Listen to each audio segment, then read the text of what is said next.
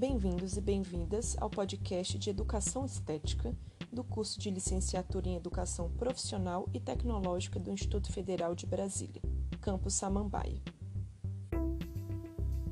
Esse podcast foi criado com o intuito de ampliar os canais de diálogo durante o período das aulas remotas e de oferecer um material pedagógico complementar, baseado em uma cuidadosa pesquisa de bibliografias indispensáveis ao exercício crítico e reflexivo sobre a relação entre os campos da educação e da estética. Além disso, é possível que alguns estudantes tenham dificuldade em acessar a internet, ou até mesmo em acompanhar regularmente todas as atividades remotas. Portanto, minha intenção com esse podcast é tornar mais acessíveis as discussões e o poder de alcance do corpo discente, já que você pode baixar os episódios e armazená-los no seu celular, tablet ou computador, sem precisar consumir muito a internet. Meu objetivo é abordar temas essenciais da disciplina, levando em consideração a contribuição da estética e das artes visuais em benefício de um processo de ensino-aprendizagem mais integral e humanista. Não podemos esquecer que os pilares pedagógicos que constituíram os institutos federais, desde o tempo de sua criação, se ancoraram em bases filosóficas, epistemológicas e socioculturais que prezam por uma formação crítica, emancipatória e cidadã. Para iniciar, lancemos uma pergunta crucial que perpassará praticamente todas as discussões de nossas aulas. O que é estética e de que maneira podemos articulá-la com a educação? Esse termo, no senso comum, é associado somente ao que é belo, como um tratamento de beleza, por exemplo. No entanto, os significados dessa categoria são mais complexos e antigos. A estética se associa ao complexo das sensações e dos sentimentos. Investiga o seu vínculo nas atividades físicas e mentais de um indivíduo, além de focar nas produções artísticas ou cotidianas ligadas à sensibilidade, com o fim de determinar as suas relações com o conhecimento, com a razão e também com a ética. A palavra estética vem do grego aesthesis e quer dizer sensação, sentimento, ou seja, tudo que diz respeito às percepções sensoriais de nosso corpo, que envolvem os cinco sentidos: olfato, paladar, visão, audição e tato. Segundo o professor Marcos Ramon, a estética se instaurou como uma área da filosofia ou como uma ciência do belo através da obra do filósofo Baumgarten, lá no século XVIII. A estética, como um saber ligado à filosofia, realiza reflexões sobre o fenômeno da estesia, ou seja, do sentir pelos indivíduos na sociedade. Não se esqueça que estesia quer dizer sentir, que é o contrário de anestesia, quando um sujeito é incapaz de sentir algo. Logo, a estética também está diretamente ligada ao campo da estesia. O objeto artístico é um dos canais privilegiados do campo da estética. Contudo, os sujeitos podem ter uma experiência estética sem necessariamente se deparar com uma obra considerada artística, podendo inclusive ter essa experiência no dia a dia, em situações ordinárias e triviais basta ter os sentidos aprimorados e educados. Aí é que entramos no terreno da educação. Grosso modo, a educação é um processo que permite o aprendizado e a aquisição de conhecimentos, habilidades e valores por meio da sistematização de metodologias pedagógicas.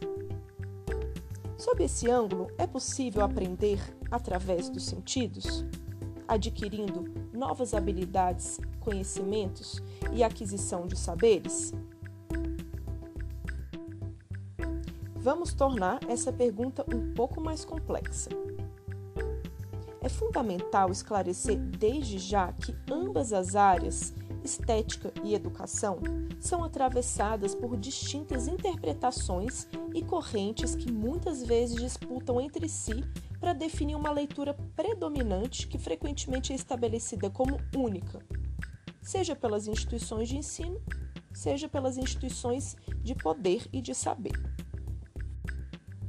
No caso da educação, essas disputas nos dias atuais ficam ainda mais evidentes, se levarmos em conta, por exemplo, os conflitos em torno do legado do pedagogo Paulo Freire e a perseguição ao método freiriano conduzida por grupos reacionários. Esse exemplo é válido se quisermos compreender a complexidade que envolve os campos do saber, bem como as disputas pelo uso de termos, conceitos, teoria, além da própria trajetória de seus autores. Será que esses conflitos também atravessam o campo da estética? Claro que sim. A estética é igualmente perpassada por múltiplas interpretações. E há leituras canônicas que prevalecem em detrimento de outras, favorecendo versões oficiais, como é o caso dos padrões estéticos ocidentais.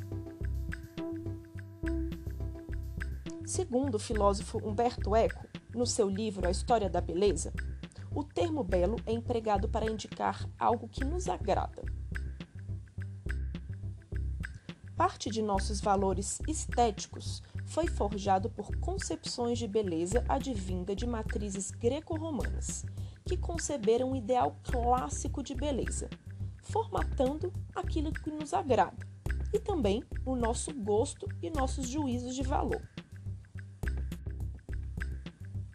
Na Grécia Antiga, por exemplo, a estética estava diretamente vinculada ao belo e à bondade como se um indivíduo que tivesse um valor moral fosse mais suscetível a agir belamente. Trocando em miúdos, segundo essa interpretação, um indivíduo belo teria maior probabilidade de cometer atos moralmente bons. Você pode estar se perguntando agora: então quer dizer que uma pessoa não considerada bela teria chances maiores de praticar atos considerados imorais?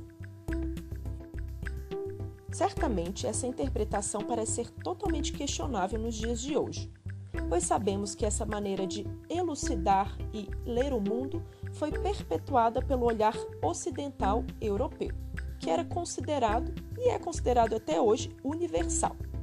E em muitas ocasiões serviu como um argumento para desqualificar ou até mesmo rebaixar culturas e padrões estéticos fora do crivo ocidental.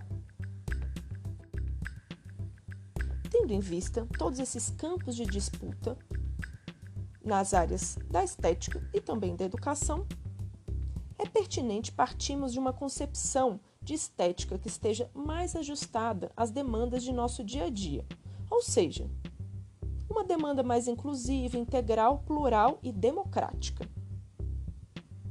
No nosso caso, eu gostaria de avisar de antemão que o ponto de partida não será de uma leitura única e exclusiva sobre estética. Tampouco essa avaliação será demarcada por um único padrão de beleza superior e ideal. Pelo contrário, vamos considerar a estética em seu sentido múltiplo.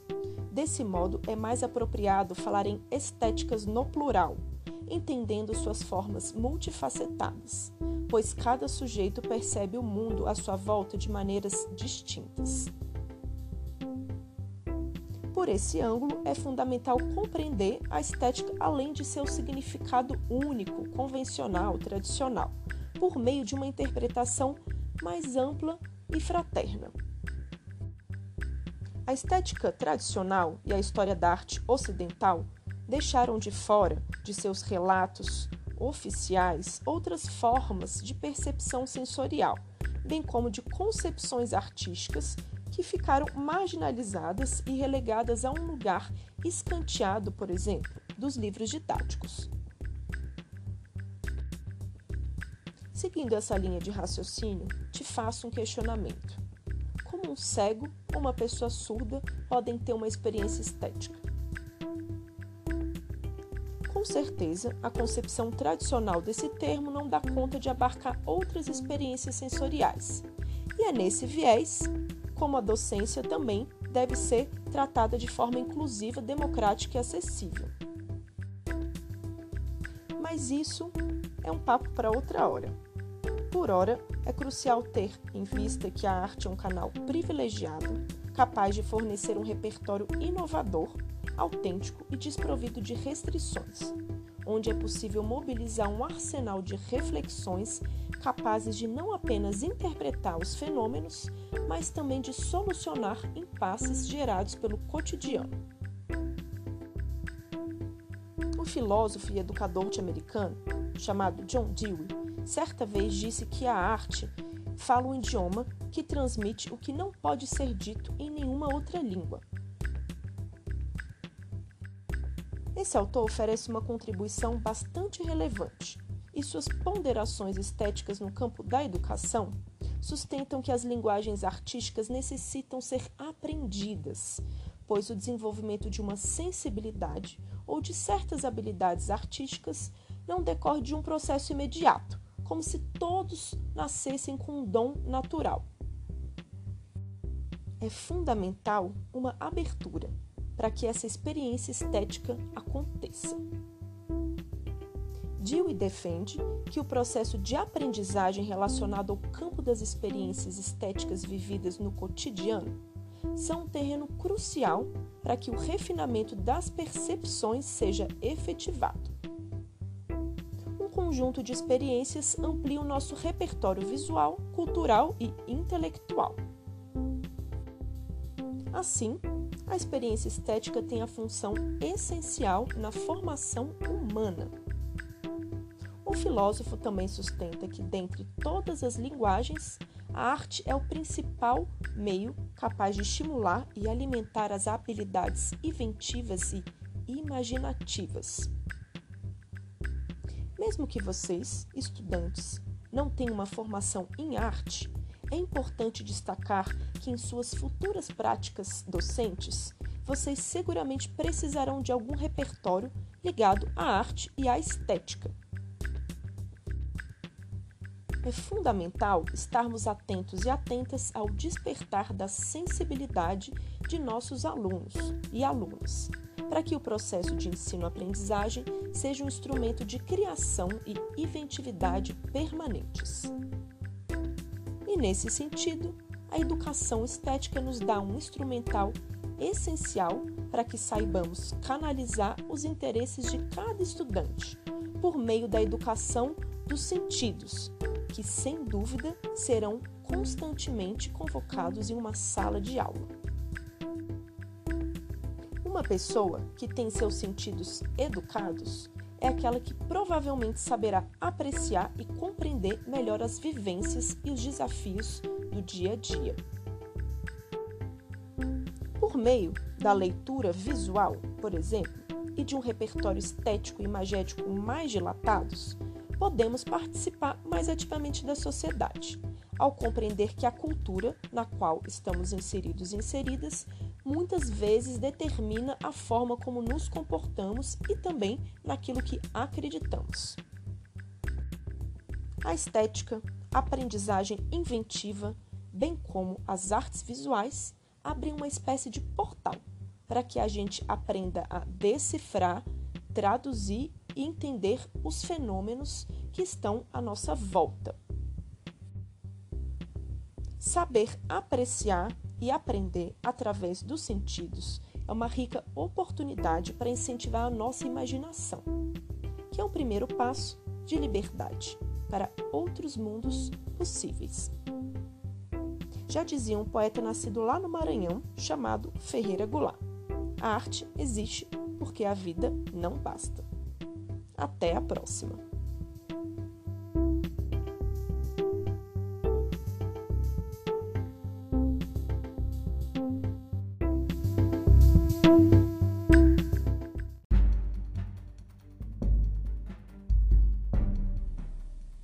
Bem-vindos e bem-vindas ao podcast de Educação Estética.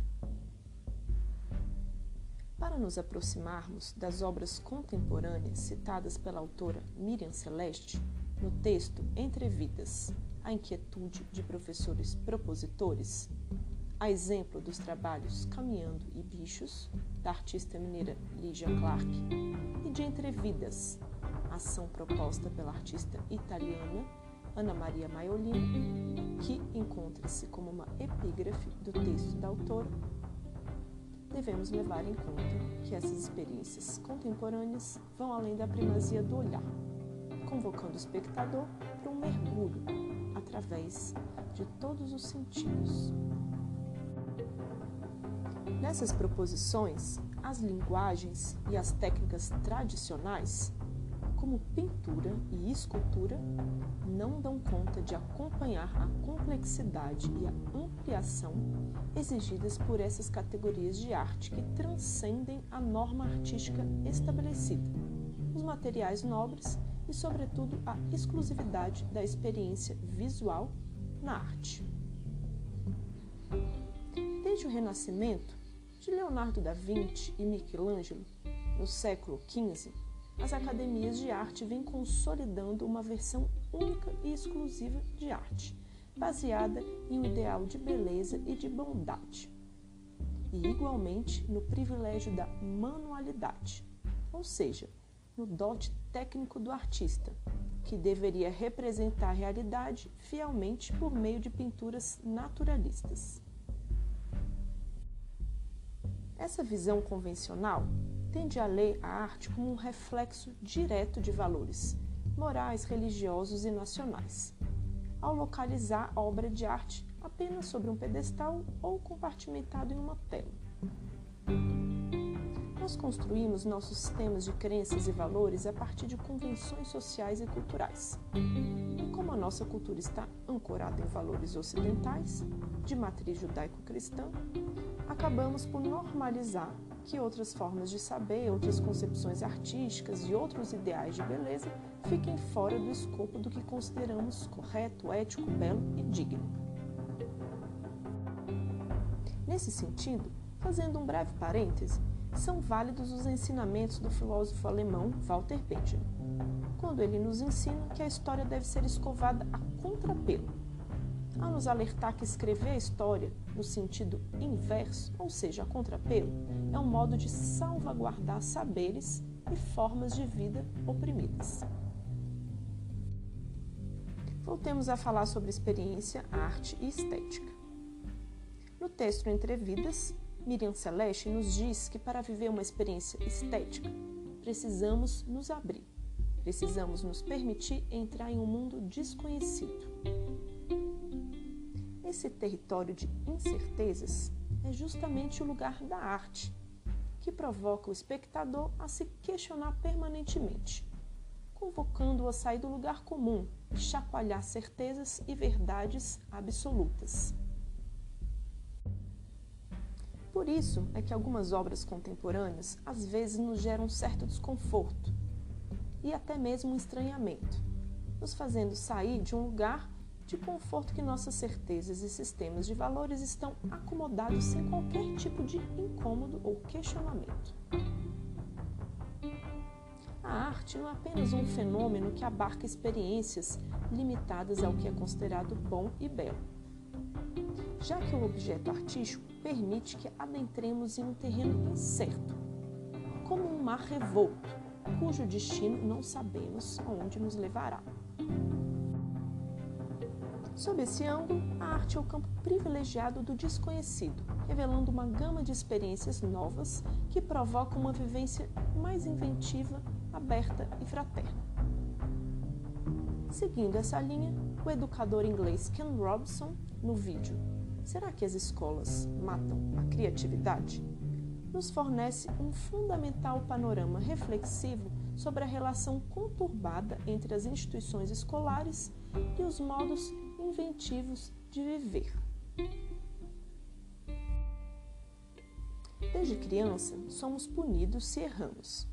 E desse modo, acabamos associando o erro a uma falha grave e até mesmo moral, que nos impede de desenvolver de acordo com determinados preceitos tradicionais. Quantos talentos nós desperdiçamos ao longo de um processo pedagógico tão bem cristalizado, alienado e fechado, para outros mundos e outras versões. Se você não pode errar, não há espaço para o desenvolvimento da capacidade inventiva e criativa. Em um momento do vídeo, Kim Robson questiona: por que nossos alunos não dançam? Porque há hierarquias de conhecimentos. Historicamente, essas hierarquias geraram um patamar de disciplinas que são mais úteis para o mundo do trabalho, que evidentemente é essencial em nossa sociedade. Mas qual é o lugar da criatividade dentro desse sistema hierárquico de valores e saberes em que não há espaço para o erro? Como podemos aprender o que nós gostamos se não temos espaço para descobrir, experimentar e vivenciar algo novo, mesmo que tenhamos que errar inúmeras vezes? Aprender é o mesmo que experimentar incessantemente, não permitindo que a aprendizagem forme hábitos cristalizados. Um bom aprendiz é aquele que é capaz de problematizar e de se sensibilizar às variações materiais que têm lugar em nossa cognição presente, conforme nos ensina Virginia Pastrup. Como imaginar outros mundos outras formas de docência propositiva e outros modos mais fraternos de estar nessa vida, sem perder a sensibilidade. A arte e a estética têm muito a nos ensinar. É isso e até a próxima.